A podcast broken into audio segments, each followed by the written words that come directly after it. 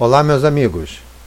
Meu nome é Ronaldo Campos Rodrigues, eu sou professor do curso intensivo de revisão em cardiologia e vamos falar hoje sobre o papel de uma técnica conhecida como técnica do speckle tracking na avaliação de pacientes portadores de hipertrofia ventricular esquerda fisiológica, como os atletas, dos pacientes portadores de hipertrofia do ventrículo esquerdo patológica, como os pacientes portadores de hipertensão arterial, com adaptação ventricular do tipo HVE concêntrica ou HVE excêntrica.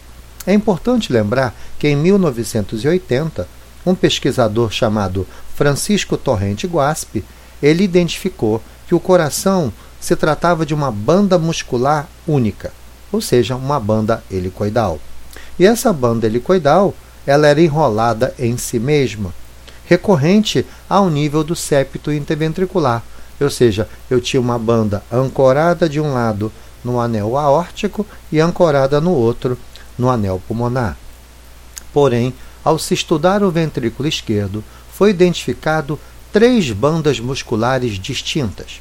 Uma banda conhecida como banda basal, uma banda conhecida como banda descendente e uma banda conhecida como banda ascendente. Qual a função da banda basal? Se observou que na fase de contração isovolumétrica apenas a banda basal se encontrava contraída, ou seja, a válvula mitral se abre, o sangue é deslocado do ato esquerdo para o ventrículo esquerdo, e no momento que a válvula mitral se fecha, eu tenho um volume dentro do ventrículo esquerdo. Porém, nesse momento ainda não existe ejeção de sangue na horta. Eu preciso que haja aumento da pressão dentro do ventrículo esquerdo sem variar volume essa fase é chamada fase de contração isovolumétrica. Nesse momento, o ventrículo começa a aumentar a sua pressão sem variar o seu volume. A banda responsável por esse mecanismo é a banda basal. A partir do momento que eu ultrapasso as pressões da horta, a banda basal se relaxa e uma nova banda se contrai na fase de ejeção ventricular. Essa banda, responsável pelo período ejetivo, é a banda descendente. A partir do momento que eu ejeto todo o sangue, o ventrículo se esvazia, as pressões começam a cair e nesse momento a válvula mitral se abre. Quando a válvula mitral se abre, se observa que uma nova banda se contrai, ou seja, a banda basal se encontra relaxada, a banda descendente também relaxada. E agora a banda ascendente, ela se torna contraída e responsável pela fase de enchimento rápido. E aí, durante a fase de enchimento lento e contração atrial, nós observamos um relaxamento de três bandas, tanto a banda basal como a banda descendente e a banda ascendente se encontram em repouso. Vejam, é importante lembrar que, ao estudarmos a fibra miocárdica, precisamos entender algumas características que são da própria fibra. A primeira dela é a chamada anisotropismo, ou seja, as propriedades elásticas da fibra variam com a direção do esforço. A segunda propriedade é a viscoelasticidade, ou seja, o esforço vai depender da deformação e da velocidade com que é aplicada a fibra. É importante lembrar que a deformação da fibra miocárdica não é igual em todas as regiões. Por isso falamos que uma das propriedades do miocárdio é a não uniformidade. E uma das mais importantes propriedades do miocárdio é a incompressibilidade, ou seja, ao deformarmos uma fibra miocárdica, se identifica uma mudança de forma, mas não se identifica uma mudança de volume. Dessa maneira, a fibra miocárdica, ao se deformar, ela se deforma em três sentidos. O primeiro sentido é o sentido longitudinal, aquele que vai do ápex para a ponta. Desculpe, da base para a ponta. O outro é a deformação radial, que nada mais é do que o espessamento das paredes do ventrículo esquerdo. E a deformação circunferencial é a variação da deformação interna do ventrículo, ou seja, a circunferência do VE entre a sístole e a diástole. E aí sabemos que as deformações em sentido longitudinal e em sentido circunferencial apresentarão valores de normalidade negativas, enquanto a deformação radial é a única deformação que apresenta um valor positivo. Outra coisa importante é lembrar que, ao se realizar o speckle tracking de um paciente normal ou patológico, nós podemos obede obedecer uma avaliação de função contrátil regional e vamos identificar também as rotações da base e a rotação da ponta. Se nós pegarmos a rotação da base e subtrairmos da rotação da ponta, teremos uma variável mecânica conhecida como twist. E esse twist, quando dividido pelo comprimento longitudinal do ventrículo esquerdo, nós teremos uma variável mecânica de grande importância, que é a torção ventricular. Vejam que a torção ventricular ela é diminuída na cardiomiopatia dilatada e também na doença arterial coronária. Porém, se identificou que na cardiomiopatia hipertrófica nós observamos uma torção ventricular aumentada.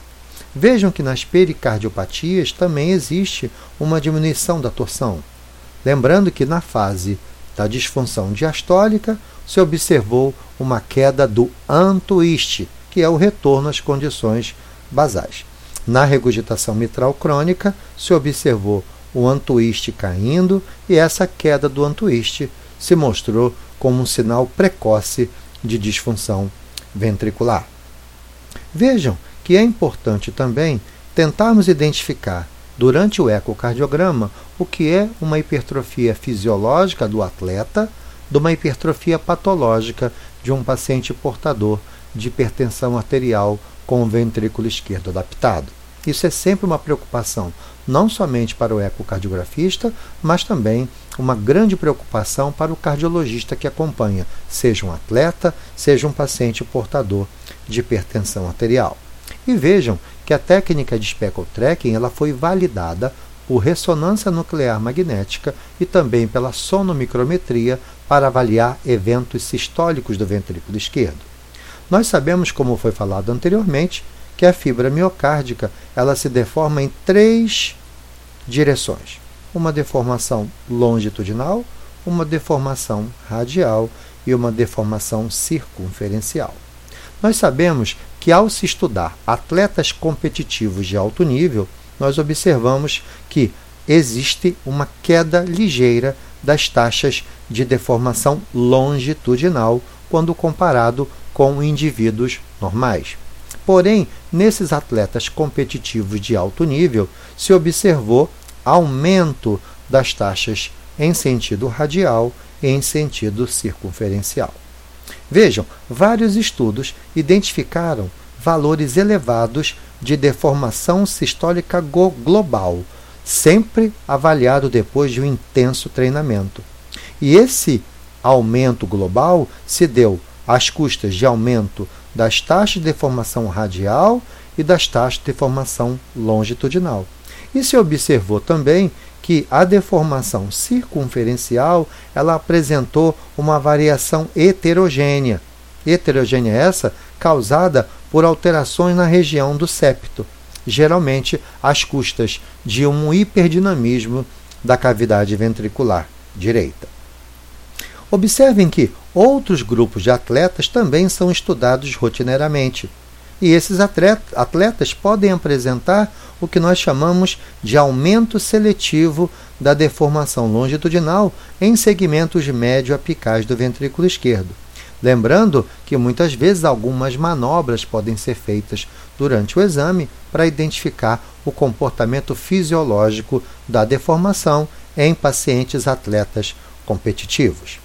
Importante lembrar que vários estudos feitos em maratonistas se identificou que ao final da maratona se identificou redução dos parâmetros de função sistólica, como a fração de ejeção e também queda nas taxas de deformação longitudinal, deformação circunferencial e deformação radial. Ao se estudar ciclistas competitivos, se observou uma queda da torção do ventrículo esquerdo, e essa variação foi feita em comparação com controles saudáveis. É importante lembrar que atletas do tipo estático ou de força, comparados com pacientes portadores de hipertrofia ventricular esquerda associado com hipertensão, foi muito bem diferenciado pela técnica do speckle tracking. Os pacientes com HVE patológica apresentaram queda das taxas de deformação longitudinal, principalmente nos segmentos médio-apicais do ventrículo esquerdo. Lembrando que hoje nós já sabemos qual o valor de strain longitudinal global pode sinalizar uma hipertrofia patológica. Se nós encontrarmos uma deformação longitudinal global com valores menores do que menos 10%, esse valor apresentou uma sensibilidade de 85%, uma especificidade de 100% e um valor preditivo positivo de 91,2% para identificar uma hipertrofia como patológica.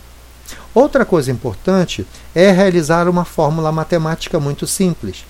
Pegar a espessura septal, dividir pela espessura da parede posterior do ventrículo esquerdo. Se nós, em pacientes portadores de hipertrofia, encontrarmos essa razão maior do que 1,3, associado com uma deformação longitudinal menor do que menos 10, isso identifica uma hipertrofia patológica com valor preditivo positivo de 96,1%. Observem que é também muito importante na identificação e na diferenciação de uma hipertrofia fisiológica do atleta de uma hipertrofia patológica em um paciente portador de hipertensão arterial o estudo da câmara arterial esquerda. Nós sabemos que a técnica do speckle tracking também pode estudar o componente longitudinal da câmara arterial esquerda. E o estudo do strain do ato esquerdo ele foi de grande importância na diferenciação de pacientes portadores de hipertrofia fisiológica e patológica. É necessário relatar que o crescimento do ato esquerdo em atletas altamente treinados ele é menor do que observado naqueles pacientes portadores de cardiopatia, lembrando que essa adaptação, esse remodelamento cardíaco, nada mais é do que um mecanismo de adaptação ao exercício. Lembrando que o risco de taquiarritmia nesses indivíduos é similar aos da população geral, ou seja, menor do que 1%. Outra variável importante na diferenciação da hipertrofia fisiológica da hipertrofia patológica é o estudo da deformação longitudinal da câmara ventricular direita. Nós sabemos que o ventrículo direito está sob influência de condições de cargas impostas pelo treinamento físico.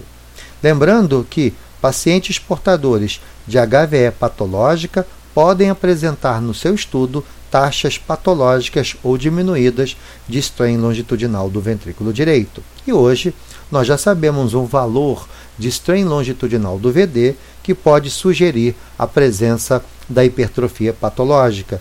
Logo, um valor de strain longitudinal global do VD menor do que menos 16%, ele tem uma sensibilidade de 86% e uma especificidade de 92% para identificar e diferenciar a hipertrofia fisiológica da hipertrofia patológica. Mas vejam, outra coisa importante é tentar identificar a diferenciação da HVE patológica da HVE fisiológica utilizando não somente o speckle tracking, mas também utilizando o Doppler tissular. Observem que ao estudar o tissular do anel mitral, nós identificamos uma onda S miocárdica normal, tanto na fisiológica quanto nos pacientes normais sem hipertrofia. Já a onda E miocárdica, ela se mostrou baixa, ou seja, com valores abaixo de 7 cm por segundo nos pacientes com hipertrofia patológica. Ao se identificar a deformação bidimensional, ou seja, o speckle tracking estudando a deformação longitudinal, circunferencial, radial e torção, nós conseguimos com boa acurácia diferenciar a hipertrofia fisiológica da hipertrofia patológica. Vejam que ao se estudar o strain longitudinal, a hipertrofia ventricular esquerda fisiológica vai acontecer uma leve queda, enquanto na hipertrofia patológica, nós vamos ter valores menores do que menos 10%. Ao se estudar o strain circunferencial, nós sabemos que a HVE fisiológica apresenta um strain circunferencial levemente aumentado, enquanto a hipertrofia patológica tem taxas reduzidas de strain circunferencial. Ao estudar o strain radial, nós sabemos que a HVE fisiológica apresenta um discreto aumento das taxas de deformação radial, enquanto na hipertrofia patológica nós temos queda das taxas de deformação radial. Já a torção apical, ela também vai se apresentar reduzida na hipertrofia ventricular esquerda fisiológica, porém muito mais reduzida nos pacientes portadores de hipertrofia patológica. Ao se estudar o strain da câmara atrial esquerda em pacientes com hipertrofia fisiológica e patológica, essa deformação também pode nos ajudar a diferenciar uma condição da outra. Nós sabemos que o ato esquerdo apresentam três momentos na sua deformação: uma fase de reservatório, uma fase de conduto e uma fase de contração, ou também conhecida como bomba. Na fase de reservatório, a hipertrofia fisiológica apresenta taxas de deformação do átrio normais, enquanto na hipertrofia patológica observa-se uma queda das taxas de reservatório. Na fase de conduto passivo, a hipertrofia fisiológica é totalmente normal, enquanto eu também já observo taxas baixas de deformação durante a fase de conduto. Na fase de contração atrial, também conhecido como fase de bomba, a hipertrofia fisiológica apresenta taxas normais, enquanto na hipertrofia patológica nós temos taxas de contração atrial ou taxa de bomba do ato esquerdo reduzidas. E, ao se avaliar o ventrículo direito, nós sabemos que a hipertrofia patológica apresenta uma queda de, de taxa longitudinal, geralmente abaixo de menos de 16%, enquanto na hipertrofia fisiológica nós temos taxas normais. Outra coisa importante para finalizar o nosso podcast é tentar entender como se encontram as variáveis hemodinâmicas dependendo do tipo de treinamento. Então, reparem, ao se ter um trabalho isotônico, nós observamos um aumento discreto da frequência cardíaca, um aumento do volume sistólico, uma redução da resistência vascular sistêmica, um aumento do volume minuto, um aumento da pressão arterial sistólica, a sobrecarga volumétrica do ventrículo esquerdo, um remodelamento do tipo HVE excêntrica, um aumento leve do índice de massa do VE, assim como um menor aumento da espessura parietal. Porém, aqueles pacientes que trabalham com um serviço isométrico, se observa um aumento discreto da frequência cardíaca, um aumento leve do volume sistólico, um aumento da resistência vascular sistêmica, um aumento leve do volume minuto, um aumento importante da pressão arterial sistólica, uma sobrecarga agora pressórica do ventrículo esquerdo, um remodelamento do tipo HVE concêntrica, sendo evidenciado um maior aumento da espessura parietal. E aqueles atletas que têm o que chamamos de trabalho misto, como os ciclistas e os remadores, nós identificamos três variáveis importantes: um importante aumento da massa ventricular esquerda, um importante aumento do volume do ventrículo esquerdo, sendo evidenciado um grande aumento da espessura parietal.